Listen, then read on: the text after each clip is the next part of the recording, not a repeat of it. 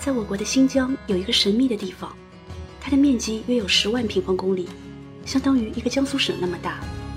可是，在地图上你却无法找到它。这个地方叫马兰，它是一座保密城，是我国最早的也是唯一的核试验基地。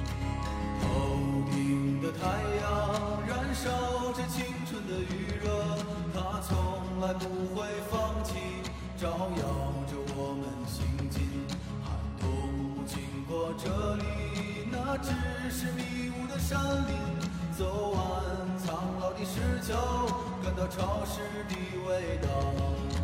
翻过了青山，你说你看头顶斗笠的人们。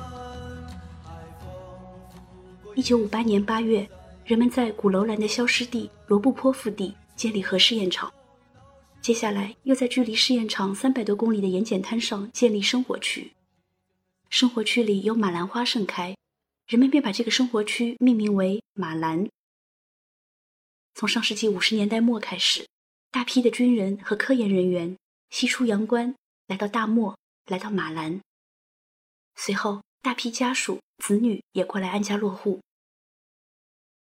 初到马兰，人们住的大多是帐篷，可是遇上大风，帐篷常常被吹跑，甚至撕碎。于是，人们自己动手挖地窖来住。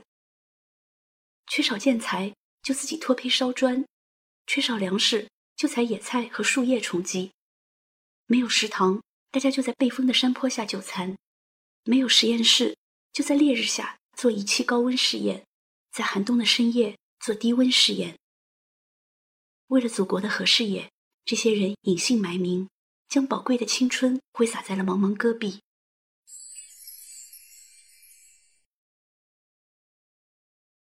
一九六四年十月十六日下午。中国大地一如往常，在新疆罗布泊的核试验场，静静矗立着一座一百零二米高的铁塔。在离开铁塔远远近近的地方，有成千上万的带着不同任务的人们正在注视它，注视着铁塔顶端托着的那个代号五九六的球体。六年来，邓稼先把自己的全部心血倾注到这颗即将爆炸的小小弹体上，他对自己的研究成果充满信心。不过，在倒计时的震撼下，邓稼先的心还是紧张到了极点。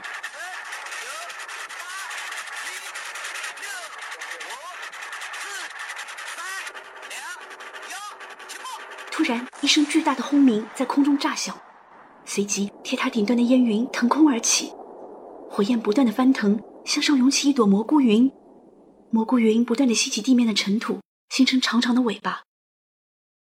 一时间，所有在场的人竟都毫无反应，他们张大嘴巴，愣在那里。回过神后，他们冲向山头，欢呼雀跃。邓稼先热泪盈眶，他好想痛哭一场。他和同事们六年来的辛苦和煎熬，此刻得到了超级回报。与此同时，万里之外。周总理正在人民大会堂接见大型音乐舞蹈史诗《东方红》的全体演职人员。接到喜报后，周总理满面笑容的大声宣布：“今天下午三时，我国在西部地区爆炸了一颗原子弹，成功的进行了一次核试验。”在场的三千多名文艺工作者先是一阵惊愕，接着他们用脚使劲跺地，嘴里爆发出狂热的欢呼。无论周总理怎样示意大家安静。那欢呼声久久不息。号外是当天夜间发出的，北京街头的人群如潮般抢阅号外。中央人民广播电台在二十二点的晚间新闻节目中播报了这条好消息，举国欢腾，中国有了原子弹，中华民族精神大振。在北京，邓稼先的岳父七十四岁的许德珩正在家里招待物理学家严济慈。许德恒一手指向天空，一手拿着号外，连声说：“太好了，太好了！”他转而询问严济慈：“是谁有这么大本事，把原子弹搞出来了？”严济慈笑出声来：“嘿，你还问我？去问你家女婿吧。”天机一语道破，许德恒恍然大悟，两位老朋友哈哈大笑起来。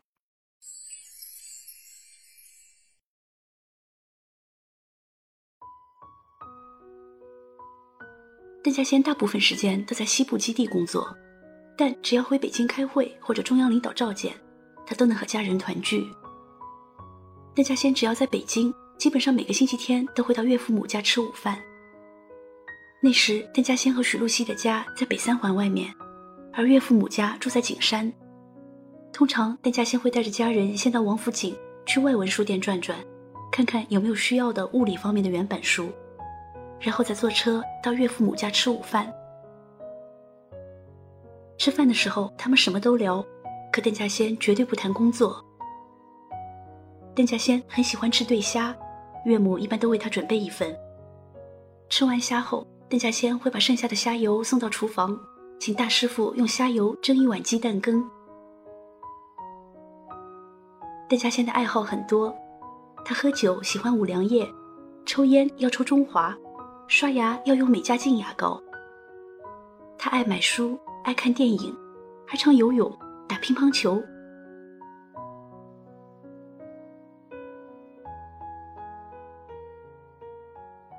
邓稼先喜欢带着家人下馆子，那时候顾客多，饭店少，吃饭往往需要等座。邓稼先在等座方面颇有经验。他说，要先判断哪桌菜快上齐了，还要注意他们是不是拼桌，然后就等在这桌人的后面。邓稼先喜欢看京剧，在北京只要晚上有空，他都会想着去看场京剧。但是因为他的工作地点主要在西部基地。回北京一般是开会或者见领导，说回基地就要立即回去的。因此，在北京看京剧，邓稼先一般不会提前买票，而是调票。邓稼先会提前站在剧场门口，一手举着钱，一边用标准的京腔问路人：“有富余票吗？有退票的吗？”在调票方面，邓稼先也颇有心得，他很懂得如何从来人的脚步和眼神判断对方是否想退票。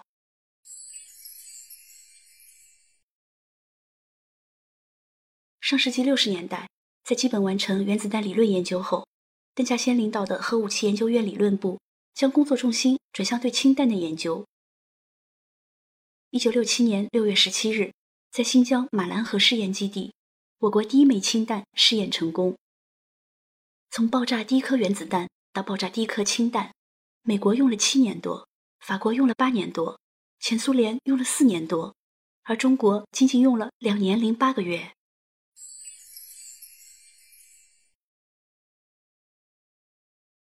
氢弹爆炸成功之后，邓稼先有很长时间没有回家了。直到一九七一年夏天，邓稼先才回到北京。徐露西终于见到了阔别已久的丈夫。可见面第一眼，徐露西的眼泪就倾泻而出。从前那个英俊帅气、身体强壮的男人不见了，眼前的丈夫弯腰驼背，头发花白。然而还来不及好好寒暄。邓稼先又有别的行程。原来他这次回北京，主要是因为好友杨振宁回国探亲。杨振宁点名说要见邓稼先。杨振宁和邓稼先在北京崇德中学上学的时候就是好朋友。他俩在西南联大再度相逢的时候，杨振宁高两级，邓稼先称杨振宁是自己的课外老师。后来两人先后到美国留学，都从事物理研究。邓稼先在美国普渡大学读书时，一度生活拮据，每顿饭只能吃几片面包加一点香肠。杨振宁曾多次接济他。然而，邓稼先回国秘密参与到原子弹研究后，便仿佛人间蒸发。杨振宁再也没有在公开刊物上看到好友的名字。这回，杨振宁终于在北京见到了邓稼先。他问邓稼先在从事什么工作，邓稼先含糊其辞。杨振宁在上飞机离开北京前，又忍不住问邓稼先：“有个问题我一直想问你，我在美国就听说中国的原子弹是两个美国人帮助搞的，这是真的吗？”邓稼先欲言又止，面对老朋友的询问，他不愿意撒谎说不知道，但他又不能违反保密纪律。你先上飞机吧，以后再告诉你。邓稼先这样回答。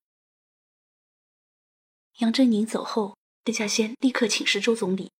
周总理回复他：“可以告诉杨先生，中国的原子弹、氢弹全部都是中国人自己研制的。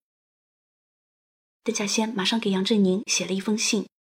第二天，正在上海参加离别晚宴的杨振宁，突然收到有人专程乘坐民航飞机从北京送来的简短信函。振宁你好，关于你昨天问我的那件事，现在我可以明确告诉你，中国的原子弹和氢弹完全是由中国人自己研制的，没有任何外国人参加。邓稼先。读完这段话。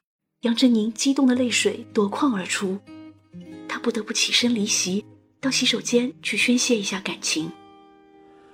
你飞到城市另一边，你飞了好远好远，飞过了灰色的地平线，飞过了白天黑夜。你飞到城市另一边，你飞了。好远好远，飞过了蓝色的海岸线，飞过我们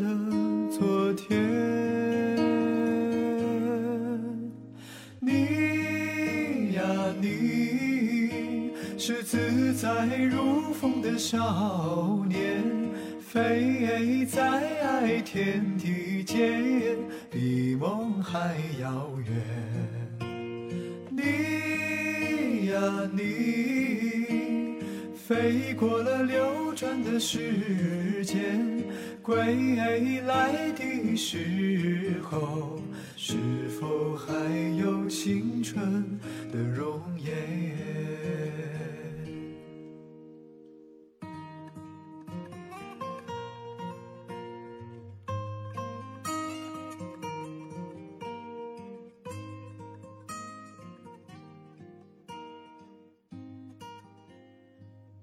在我国第一颗原子弹和第一颗氢弹成功爆炸后，邓稼先完全可以从此躺在功劳簿上，安逸光荣地度过下半生。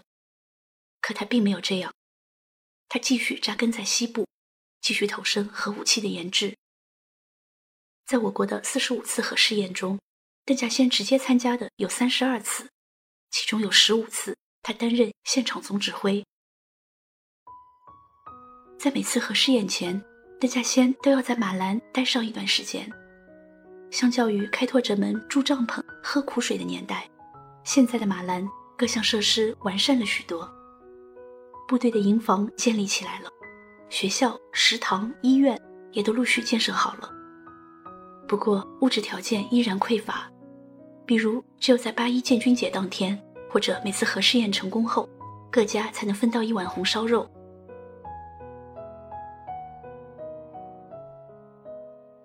邓稼先为人随和，很容易和群众打成一片。他本是一个好玩耍和喜欢热闹的人，和同志们相处从来没有身份上的等级感。在马兰基地，邓稼先会和同志们抢吃徐露西托人捎来的酸三色糖块。同志们排队玩跳人马，邓稼先便弓着身子，乐呵呵地让别人双手按在他的背上跳过去。有时。邓稼先还忙里偷闲，和同志们到戈壁滩上抓咕咕鸡玩。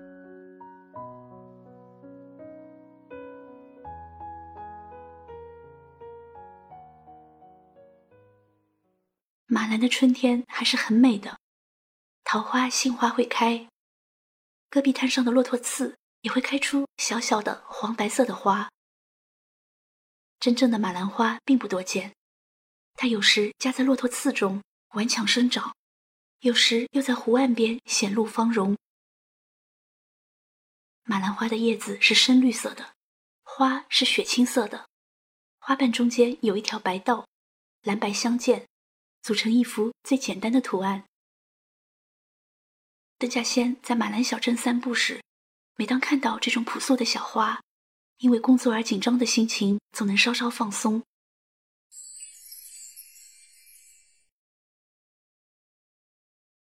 一九七二年，邓稼先升任核武器研究院副院长。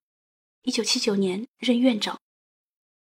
邓稼先担任院领导后，不仅要主持理论设计，还要管道工艺。每个要害零部件的加工是否合格，他都要挂心，邓稼先处理问题时的沉着是有名的。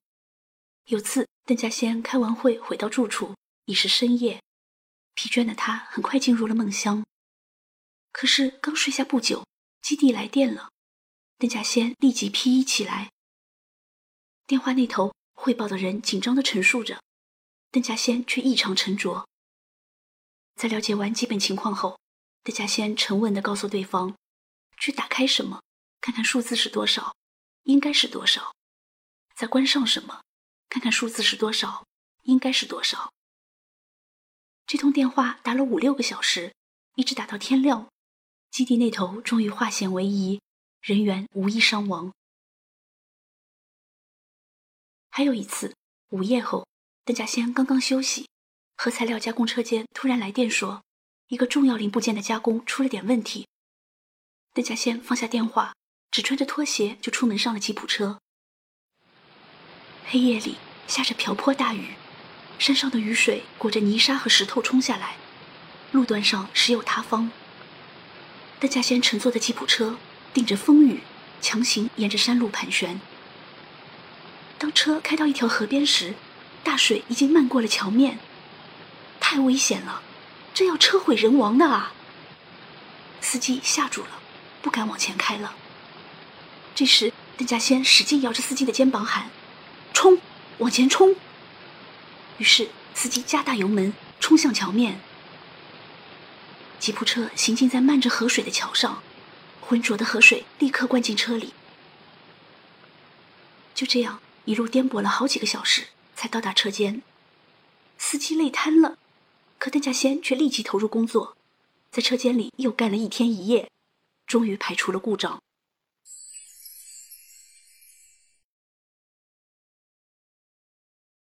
在核试验时，核弹所设定的爆炸时间被称为零时。在一九七九年的一次核试验中，零时后核弹竟然没有爆炸，天空没有出现蘑菇云。咦，核弹到哪里去了？这需要在第一时间掌握试验失败的原因。指挥部立即派出防化兵到预定的着陆点寻找核弹。然而，防化兵们来回奔跑在荒无人烟的戈壁滩上。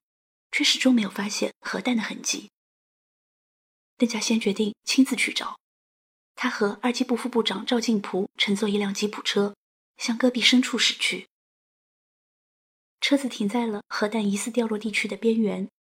邓稼先意识到这个地方对人体健康有巨大危害，他决定自己下车进去寻找。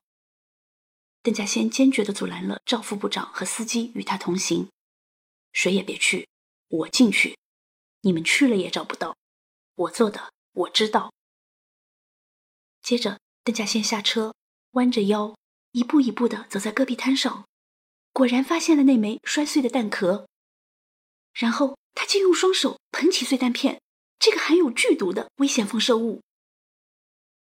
细细端详一番后，邓稼先放心了，紧张的神经骤然松弛。核弹本身没有问题。之所以没爆炸，可能是因为降落伞没有打开。邓稼先拖着疲惫的步子往回走，他见到赵副部长的第一句话是“平安无事”。几天后，邓稼先回到北京，住进医院检查身体。化验结果表明，几乎所有的指标都不正常，可他对妻子说，只有尿的化验结果不正常。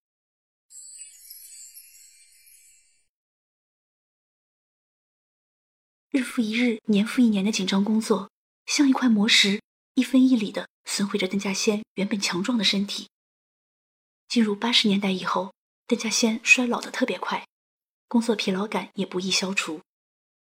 有次大伙儿爬山，爬到半路，邓稼先突然举步维艰，身上沁出虚汗。有时他正开着会，突然心跳加速。邓稼先仍旧争分夺秒的工作。但也隐隐闪现出对自己熟悉的一切将要离别的征兆。在一次核试验的空隙，邓稼先莫名的非要去看看当年拖着第一颗原子弹爆炸的那座铁塔。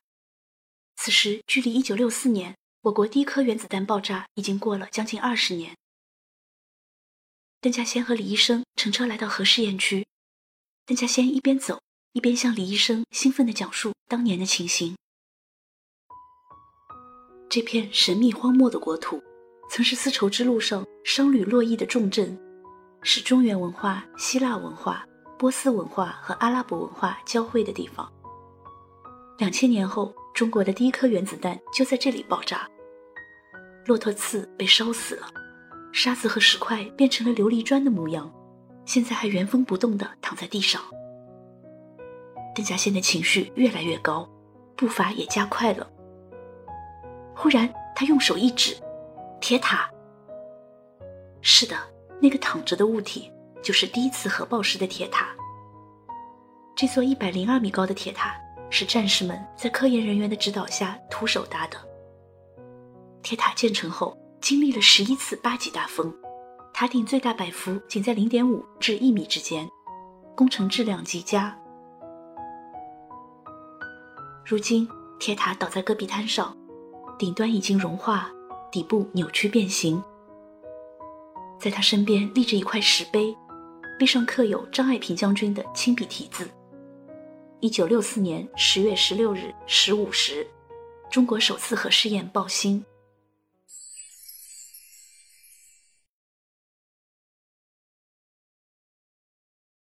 一九八五年七月三十一日，张爱萍将军在北京主持一个会议，邓稼先从基地赶回来参加。张将军看到邓稼先时，关切地问：“你怎么瘦了？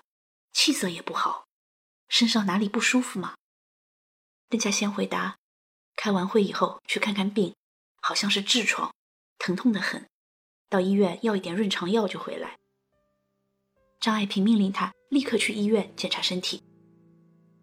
到了医院，医生说：“你不能走了，赶快住院，给你办手续。”六天后，活体检查结果显示，邓稼先患了直肠癌。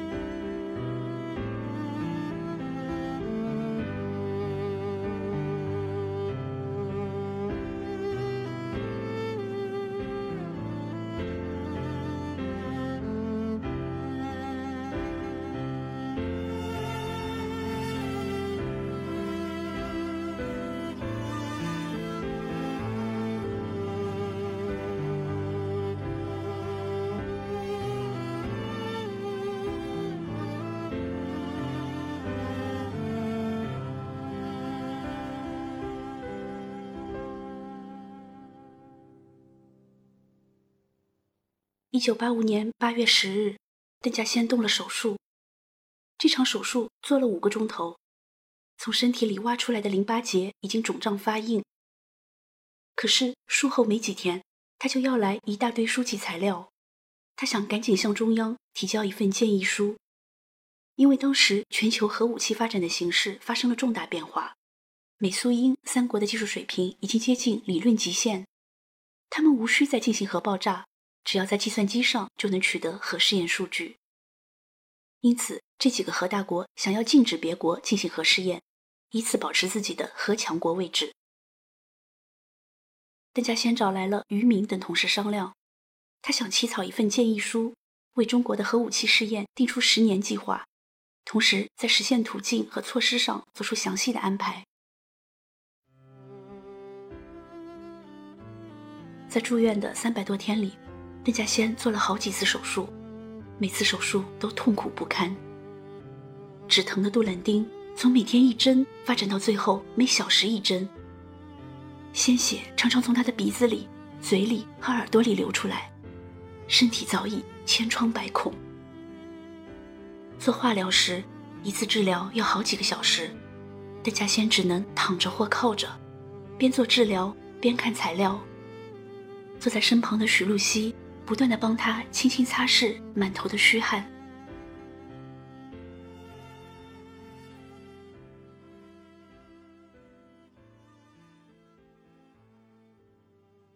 一九八六年四月，邓稼先完成了建议书的起草，他和于敏在建议书上签上了自己的名字。一九八六年七月十七日，李鹏副总理来到病房，亲自授予邓稼先全国劳动模范的奖章和证书。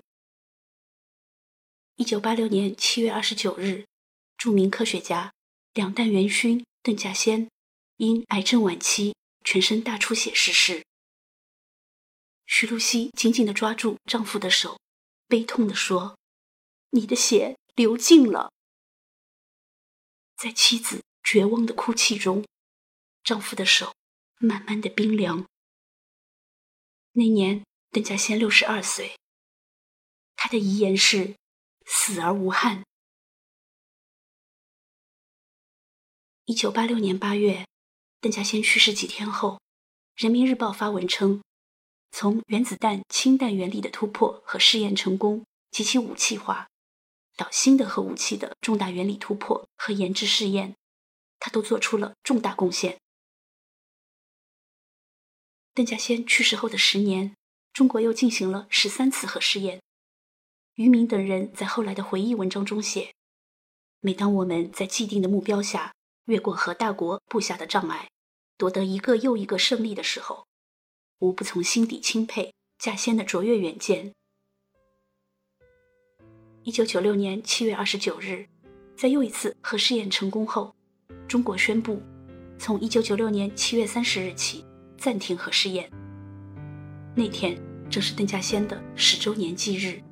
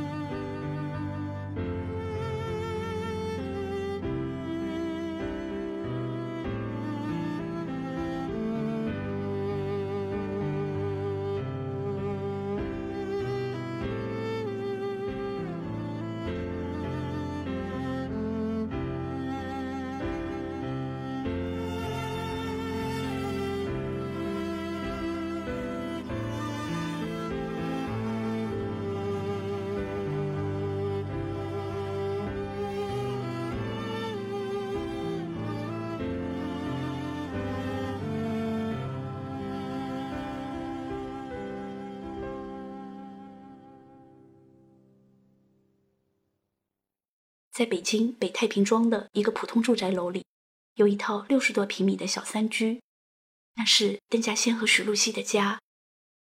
邓稼先去世后，许露西一直住在那里。屋内的陈设和当年一模一样，客厅里有一对蒙布旧沙发。上世纪七十年代，杨振宁回国时来家里探望，杨振宁坐在左边的沙发上，邓稼先坐在右边的沙发上。两人谈笑着，叹息着，尽情地诉说几十年的离别情怀。沙发旁有一张邓稼先用过的褐黄色的一头城办公桌，桌上摆放着邓稼先用过的电话、笔筒。挨着一头城办公桌的是一个老式的五斗橱，橱上放着一尊半身的邓稼先塑像。塑像前有一盆令人怆然心动的马兰花，马兰花的花朵已经干枯，曾经浓绿的叶片苍白的几乎透明。徐露西细心的用白色塑料线把干枯的马兰花缠绕起来。徐教授没有去过新疆的马兰基地，对他而言，马兰基地就是这束马兰花。在邓稼先塑像旁的玻璃板下，压着一张领奖通知单，通知单上写着“国家科技进步特等奖”，奖励金额一千元。西窗的雨，轻轻地吟唱，那美丽年华，今向何方？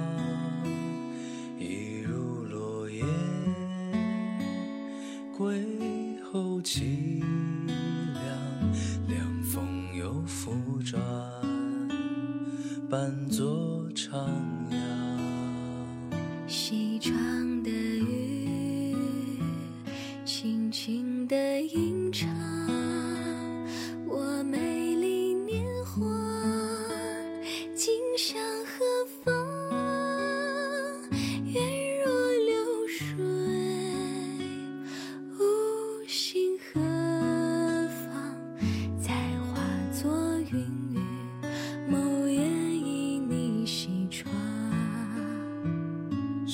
窗的雨呀，轻轻吟唱。我美丽年华，今向何方？流水啊，无心何方？再化作云